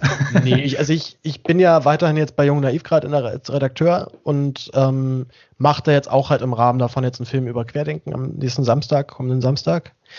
Äh, allerdings nicht mit David, sondern mit einem anderen Kameramann, mit Lukas, der aber auch sehr, sehr toll ist. Und Äh, werde dann allerdings zum Januar, wenn jetzt alles klappt, ohnehin äh, eine Ausbildung machen zum Reporter an der Schule, an einer äh, guten Schule sogar in Süddeutschland. Deswegen ist das ähm, eigentlich der perfekte Ort, um weiterhin Filme zu machen. Es ist immer davon abhängig, ähm, hat man ein Thema erstmal, also findet man halt gerade was, wo man halt weiß, da kann man jetzt echt gut einen Film machen. Wenn ich halt wieder einen Film mache, wie gesagt, würde ich den auch besser planen und halt nicht so ähm, Guerilla-mäßig einfach hinfahren. Das ist cool, beziehungsweise es wird dann auf jeden Fall auch zu dem Punkt kommen, wo ich dann einfach irgendwo hinfahre und dann halt mal gucke, was hier so gibt. Aber davor hätte ich dann doch zumindest gerne zumindest einen groben Plan, worum es jetzt hier eigentlich gehen soll. Ähm, dann wird es ja auch nochmal konkreter, was hat man dann für ein Budget, kriegt man irgendwo wirklich Geld? Ähm, und dann sind ja sowieso nochmal ganz andere Sachen möglich. Ähm, allein schon, dass man halt noch jemand Dritten mitnimmt, der den Ton macht, was für mich eine Riesenerleichterung ist. Ich habe den, also sozusagen die Fragen halt den Ton halt noch gemacht. Und das würde ich beim nächsten Mal jetzt halt nicht mehr machen wollen, denn das ist ähm, halt ein Stress und es ist auch einfach nicht schön, wenn du die ganze Zeit mit dem Interview, während du mit jemandem redest, Angst hast, dass jetzt gerade irgendwas passiert, dass irgendwas nicht funktioniert und du, äh, du technisch irgendwie einschreiten musst äh, wir schauen einfach mal. Ich bin da auf jeden Fall offen und hab da auf, hab auf ziemlich so alles Bock. Also dieses Film, Filme machen, gerade wenn ich da selber nicht irgendwie in der Form Protagonist bin, finde ich sehr angenehm. Viel, viel angenehmer als früher, wo es irgendwie so Drehs gab und dann muss ich mich vor eine Kamera stellen. Also so richtig so, ähm, wie soll ich sagen, also so Reporter-persönlichkeitsmäßig, ne? Also so nach dem, wo jeder weiß, ah, alles klar, der Paul und der kommt jetzt hier noch, der ist im Bild und dann ist man sofort äh, dann irgendwie sozusagen eingenordet. Äh, ähm, und wie, ähm, also wie ist denn das eigentlich? Wie, wie, wie kommen die Themen zu euch oder, oder, oder ist es tatsächlich so interessengeleitet? Also, dass du sagst, also das interessiert mich jetzt also, und, und, und darum. Na, ich, bin, ich bin immer irgendwie interessengeleitet und finde immer irgendwas, aber Frage ist halt eher, ist das dann auch gut genug, dass ich dann einen Kameramann überzeuge, damit zu kommen. Ist gut genug, dass ich Tilo überzeuge, dass er mir dafür Geld gibt oder wie noch immer überzeuge. Also das hängt ja dann an ganz vielen Fragen. Da weiß ich tatsächlich gar nicht. Das letzte Mal war es wirklich nur die Ausgangsfrage, was hier gerade in, der Flüchtlingsfrage ist gerade eine Katastrophe, das geht mhm. so nicht, wir müssen jetzt irgendwas machen. Dann wollten wir erstmal nach Lesbos, äh, dann war irgendwie auch klar, okay, da ist praktisch ja schon jeder, es ist jetzt auch ein Jahr her, da war ja Moria noch, stand zumindest dieses alte Lager ja noch, ist ja auch schon wieder ein bisschen was passiert. Und dann kam ja erst dann irgendwann so bei der Recherche irgendwann eine Bilderstrecke zu, zu diesen Baracken. Und dann dachte ich mir, das ist ja irgendwie total krass. Und dann waren die Baracken halt weg. Also da war ich, war, also da wusste halt schon, dass die abgerissen äh, sein sollen. Äh, von daher war das halt dann irgendwie so ein interessanter Anker, um halt einfach mal hinzufahren. Ich weiß nicht, soweit ich die nächsten interessanten Anker finde, mal gucken. Ist bloß halt gerade ein bisschen schwierig mit Reisen. Das ist so ein Problem. Ja. Ja, also das, äh, das Ding ist ja tatsächlich, also so, ähm, klar, äh, es ist immer so ein, so ein Luxus, aber mit diesem, mit diesem Serbien-Ding ist, ist euch auch was gelungen, ähm, etwas zu zeigen. Also daran denkt ja sonst niemand, ne? Also das kommt ja nirgendwo mhm. vor. Also so im, ähm, also Ungarn, klar, diese Zustände, die hat man medial, also in der Tagesschau gesehen und so weiter. Ähm, ähm, auf Griechenland oder in, in Griechenland, das ist ja auch, sage ich mal, ständig eigentlich wird das, wird das reportiert und dort, ähm, also also ich glaube generell lohnt sich sowieso, sich viel mehr mal die, die osteuropäischen Länder anzuschauen, weil ich auch immer selber merke, dass ich da viel zu wenig drüber weiß. Und ich glaube, also jetzt so ganz spontan, wenn ich jetzt sagen würde, das nächste Land, wo das ich gerne hinfahren würde, um da mal einen Film zu machen, wäre, glaube ich, wirklich Polen weil mich das dann schon umtreibt, wie, wie dort gerade Gesellschaft ähm, äh, kaputtgeschlagen wird und das direkt so nebenan passiert, in einem Nachbarland von Deutschland, und wir das irgendwie nicht so richtig, also ist so mein Gefühl zumindest, gar nicht so richtig begreifen, was da eigentlich gerade passiert. Ja. Also das, ähm, das kann ich dir ja, nur ja. ans Herz legen. Also ähm, vielleicht nochmal so äh, was anekdotisch Privates, ähm, weil wir hier so unter uns sind. Ähm, also ja, wir sind, ja Leute zu, also sind, später sind, dann. Äh, äh, wir sind tatsächlich seit, seit Jahren fahren wir nach Polen in, in Urlaub, also rein. Ähm, ich meine, wir, die Kinder sprechen ein bisschen Polnisch, ich auch, die Frau auch.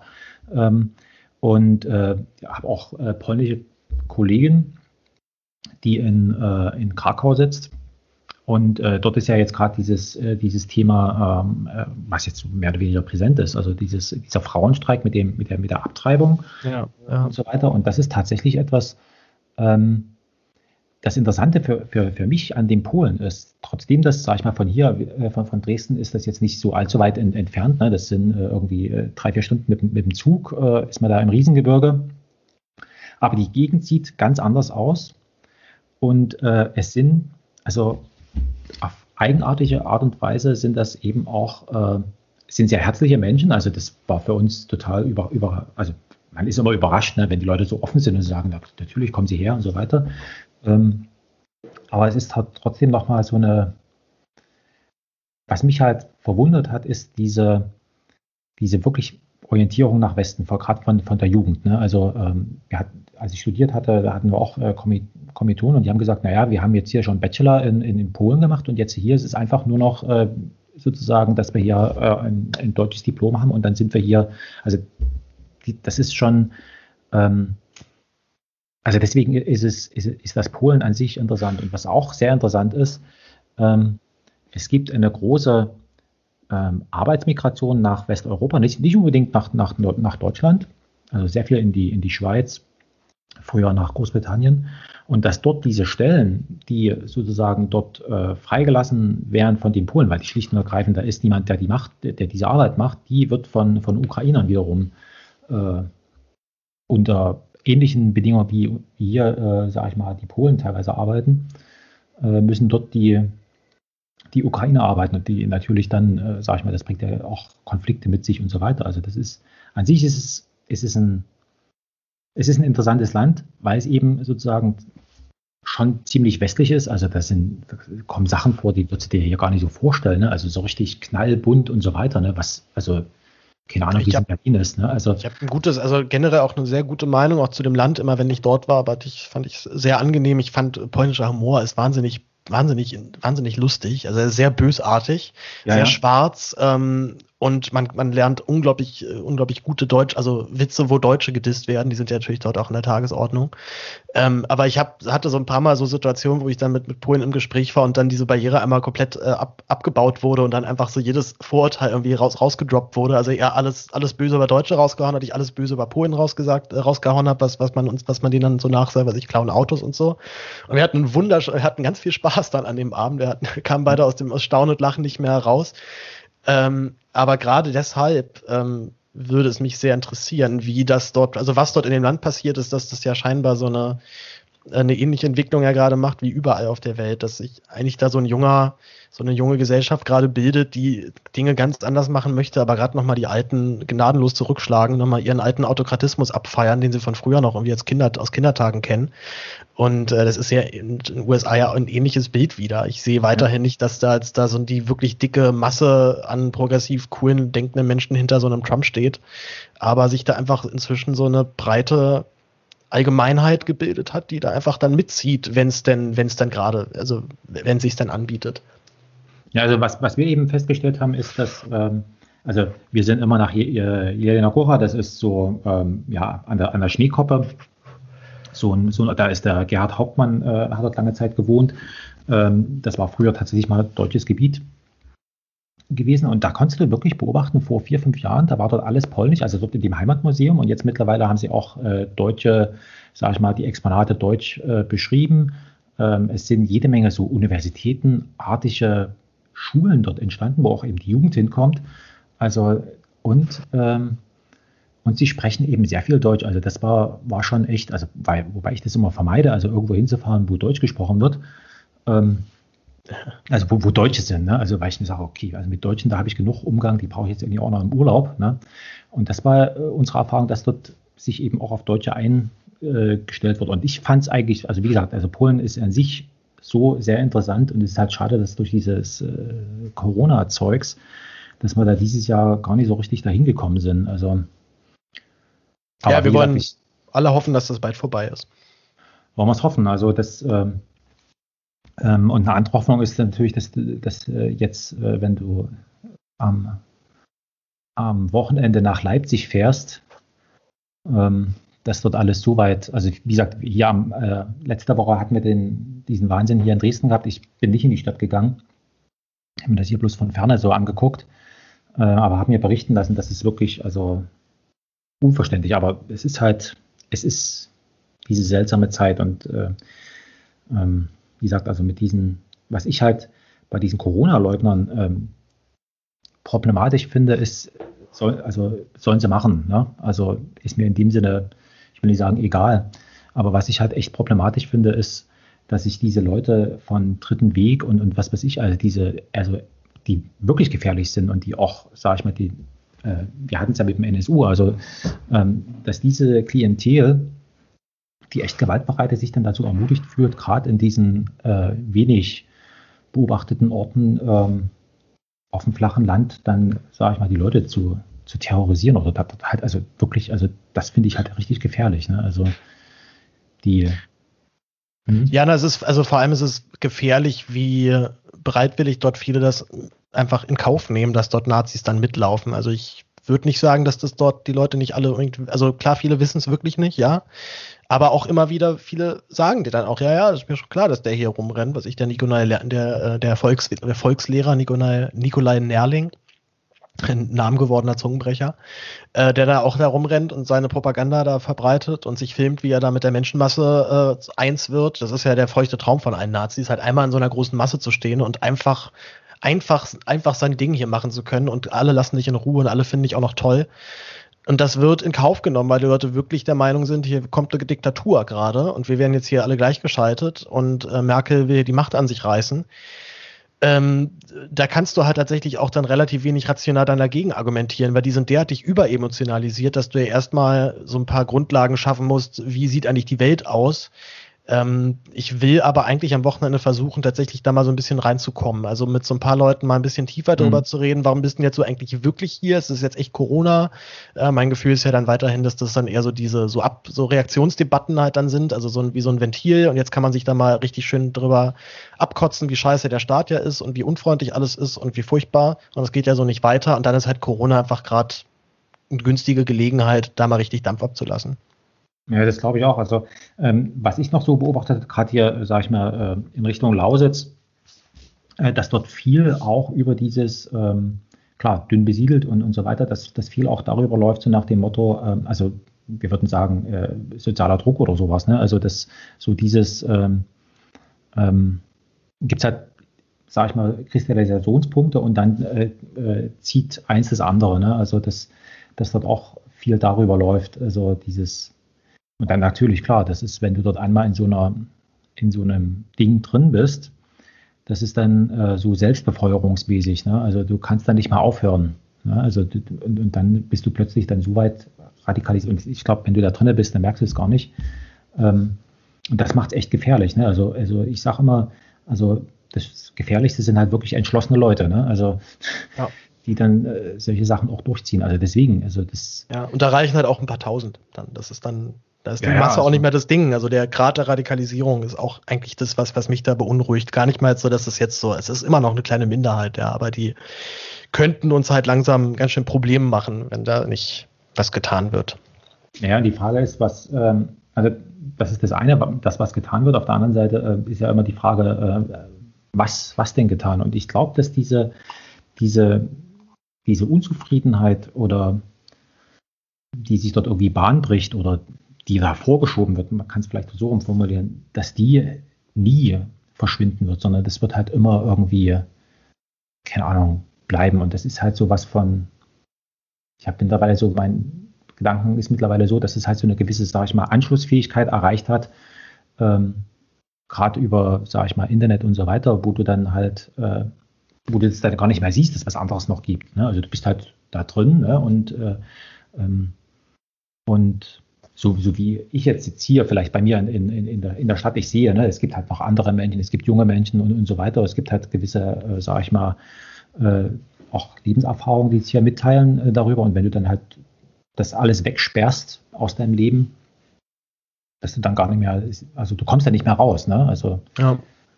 das ist schon irgendwie furchtbar. Also ja, und was mich halt am meisten noch ankotzt, ist halt, dass das, ähm, dass das noch über diese wie soll ich sagen, ne? also über die Wende Stadt Leipzig jetzt zum Beispiel läuft. Ne? Also und dann wird das halt äh, wirklich, also ähm, wie soll ich sagen, in, in, in Dreck gezogen. Ja, ja das, das schauen wir uns ja am Samstag dann alles an. Ja. Ich will jetzt hier mal so ein bisschen den, den Punkt, den Punkte allmählich setzen, bevor wir uns da verlieren im Thema. ja, nee, ich habe nee. erstens unglaublichen Hunger und zweitens muss ich auf Toilette.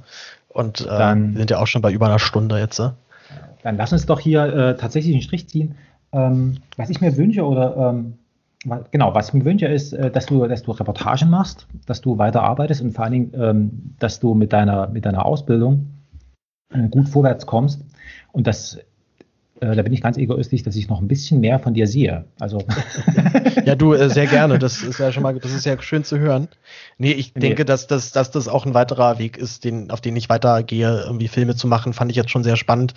Ähm, Gerade jetzt, weil ich ja auch eigentlich ja vorwiegend viel schreibe, ist es äh, auch ja nichts, was sich jetzt ausschließt gegenseitig. Also gut, gut schreiben zu können und dann daraus einen guten Film zu machen, ist ja auch ein gutes, ein hehres Ziel und da hoffe ich, dass ich da auch mal rankomme dass der, dass der Film dann vielleicht so auch so wird, dass ich ihn mir dann tatsächlich auch danach richtig gerne anschaue. Aber ich denke, ja, es geil. Ist, ähm, ähm, ich hatte mal einen Chef gesagt, der hat gesagt, wir machen keine Fehler äh, und, und es geht auch nicht schief, wir lernen. Ne? Ja, ja. ja, ja, ne, klar, so sehe ich das, das ja auch, also, aber. Also deswegen, also. Es ist ja auch äh, vielleicht auch der Teil des Lernprozesses, dass man sich den Film ja, anschaut und dann denkt, das ist eigentlich auch ganz okay so. Es ist, ähm, es ist ein, es ist ein Zwischenergebnis auf dem Weg zu, zum, zum zur, zur, Film, zur, ne? zur Vollkommenheit. Ja, Vollkommenheit vielleicht nicht, aber einfach nein, nein, nein, nein, nein, schon Film. Alles klar, Paul. Ich danke dir und bis bald. Ciao, ciao. Ja, aber gerne. So, da sind wir raus. Sehr schön. Kannst du noch, jetzt, ich habe es jetzt selber gar nicht mehr gemacht, einfach nur kurz äh, den Namen meines Podcasts dann vielleicht noch irgendwie nennen oder sowas? Dass ja, klar, das schreibe ich alles mit in die Beschreibung rein und äh, das, bei Twitter tue ich das auch noch. Ähm, natürlich kommt die, ich verlinke auch nochmal den, den Film, Super. Ich habe es heute schon nochmal, schon noch mal, als ich mich sowieso an, angeguckt habe. Aber das Ding ist wirklich, es ist ein, es ist ein geiles Ding. Also so als, ich finde es, ich finde es richtig gut. Ich bin begeistert. Joscha sagt, bei Joscha sagt immer, ja, Frank, du bist immer von allem begeistert. Nee, stimmt nicht. Ich bin. es, es, es, ist auch wirklich, ich, also gerade ist es halt der Erstlingsfilm. Es ist alles voll okay, aber ja, das ist halt einfach der, also es gab ja, einfach so viele Entscheidungen, die dann relativ schnell auch noch Schluss ja noch gekommen sind, wo man halt dann überlegt, okay, hätte man, wenn man es doch anders gemacht hätte, das ist ja nicht immer das Nervige. Hätte man es jetzt doch so gemacht, wäre es dann vielleicht doch besser geworden. Nee, man muss es halt dann einfach irgendwann nee, Ich hatte bloß äh, jetzt im Gespräch, also nimm das nicht übel, dass ich jetzt immer Bezug genommen habe auf, auf unser Ach, Hörspiel oder sowas. Äh, das war jetzt bloß, ich habe jetzt versucht, sozusagen eure Arbeitserfahrung mit dem, was ich so gemacht habe, irgendwie so abzugleichen. Ähm, und da war das eigentlich mit dem, mit dem Hörspiel so das, das Naheliegende eigentlich. Ja. Nee, alles, alles gut. War schon gut. So, ich, ich beende jetzt dieses Telefonat.